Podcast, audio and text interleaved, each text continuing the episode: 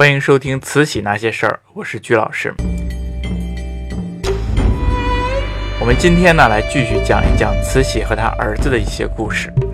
我们上次说到呢，同治皇帝啊有一些逆反心理，那时不时呢就会和慈禧对着干。那么在有一件事上呢，他和慈禧对着干的程度最大是什么呢？就是他娶皇后。一八七二年的时候，同治皇帝啊十七岁，就到了谈婚论嫁的时候了。谁给同治皇帝做媳妇儿是一件非常重要的事情，因为谁做了他的媳妇儿，谁就成了大清国的皇后，所以说是非常重要的。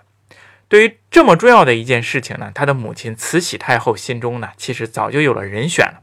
他选的是侍郎封秀的女儿，叫富察氏。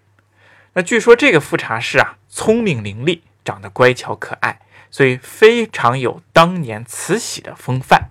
因此啊，慈禧太后啊就非常喜欢他。那但是同治的另外一个母亲呢，慈安太后心中呢也有一个人。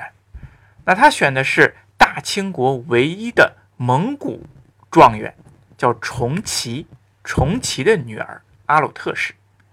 那这个阿鲁特氏啊，她出身非常高贵，蒙古的贵族，父亲是状元，所以说家教非常好，叫动辄以礼，吃饭、说话什么的都严格的遵守礼仪。所以阿鲁特氏啊，她长得端庄大方，非常有礼貌，给人的感觉呢，很有慈安当年的风范。所以说，慈安非常喜欢他。那这样一来，两个太后一人一个人选，慈禧选富察氏，慈安选阿鲁特氏。可是皇后的名额呀，却只有一个。那到底选谁呢？没办法，那两宫太后就说呀：“那还是让小皇帝在这两个人当中选吧，毕竟是他娶媳妇儿。”那慈禧觉得呀，这个同治啊，毕竟是自己身上掉了一块肉，所以说他选皇后的时候呢，肯定是选自己喜欢的人了。但是万万没想到，这个小皇帝居然选了阿鲁特氏，选了慈安喜欢的人。那为什么同治要选阿鲁特氏呢？就有人猜测了，因为同治跟慈禧的关系不好，所以说要叛逆，专门就跟慈禧对着干。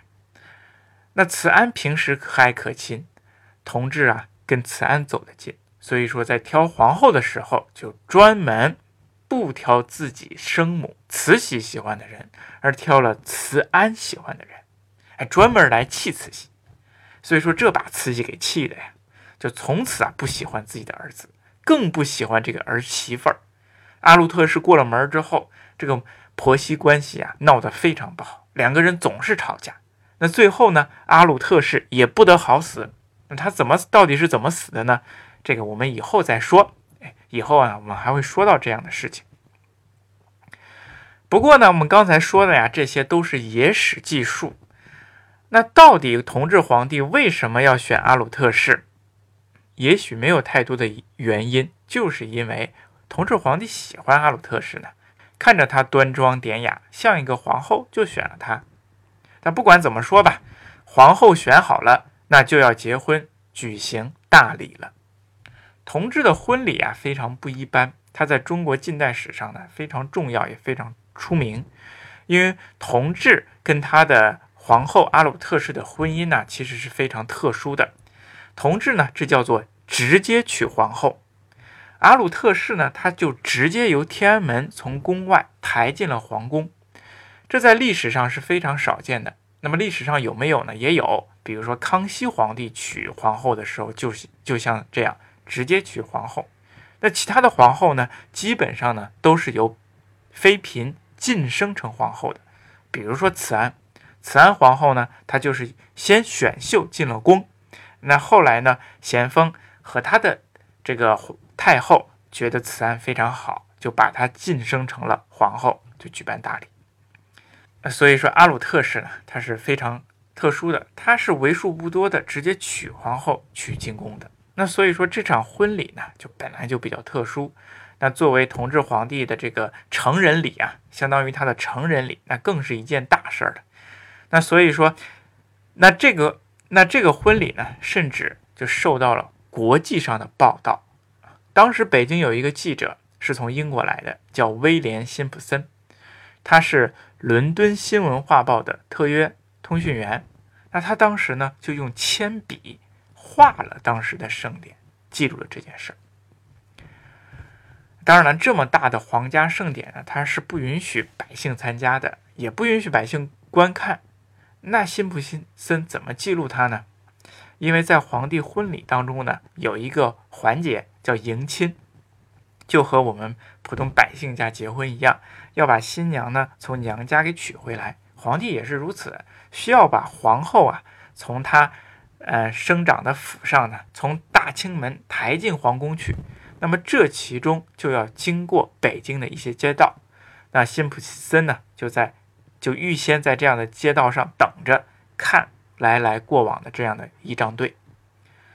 那这个街道上呢，这个仪仗队经过的街道呢，都要铺上细细软软的黄沙。那通向街道的各个路口呢，都设置路障，竹子搭成架子，就在架子上呢蒙上竹帘，防止任何人观看。辛普森呢，就早早的在这个迎亲路上的一个烟馆里边住下来。大晚上，他由一个中国大妈带着他，偷偷的进入了这个胡同的转拐角处，这里边有一个大烟馆。然后辛普森到了晚上呢，就用手指戳破窗户上的窗户纸，然后偷偷的观看街上的情况。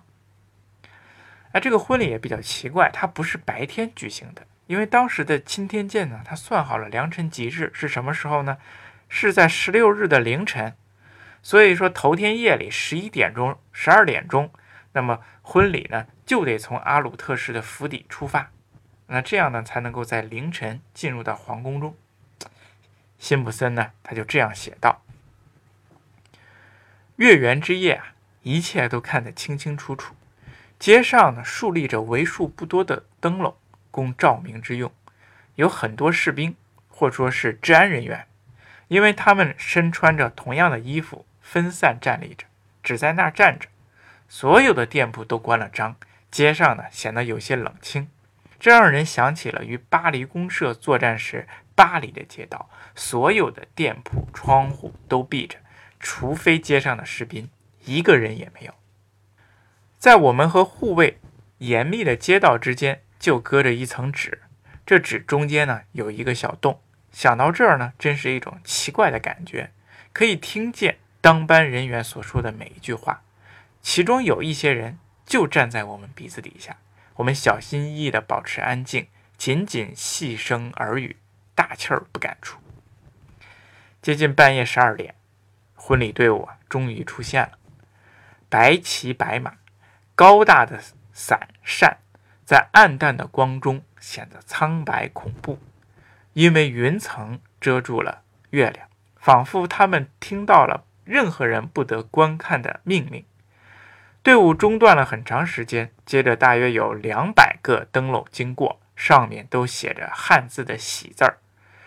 这是婚礼中给人印象最深的部分。接下来是金节、金册、金印，然后就是皇帝的黄伞盖和皇后的凤羽。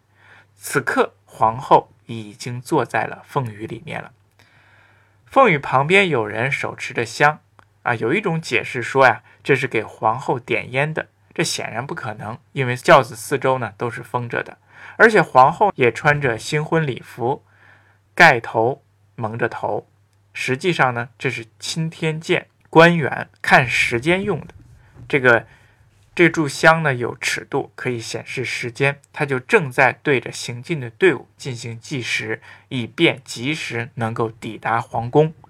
时间当然就必须得事先算好了。这是辛普森当时记述的一些婚礼的片段。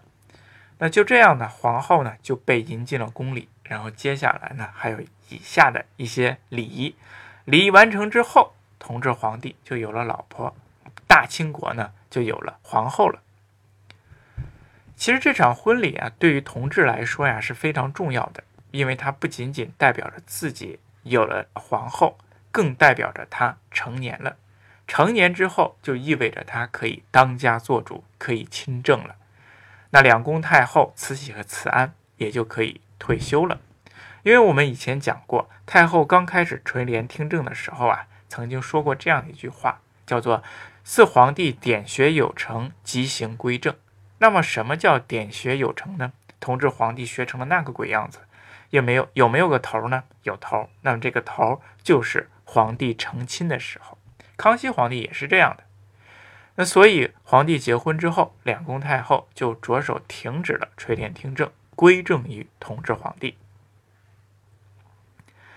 那两宫太后呢，还颁发了这个诏书，要求皇同治皇帝呢，底承家法，讲究用人行政，勿荒典学。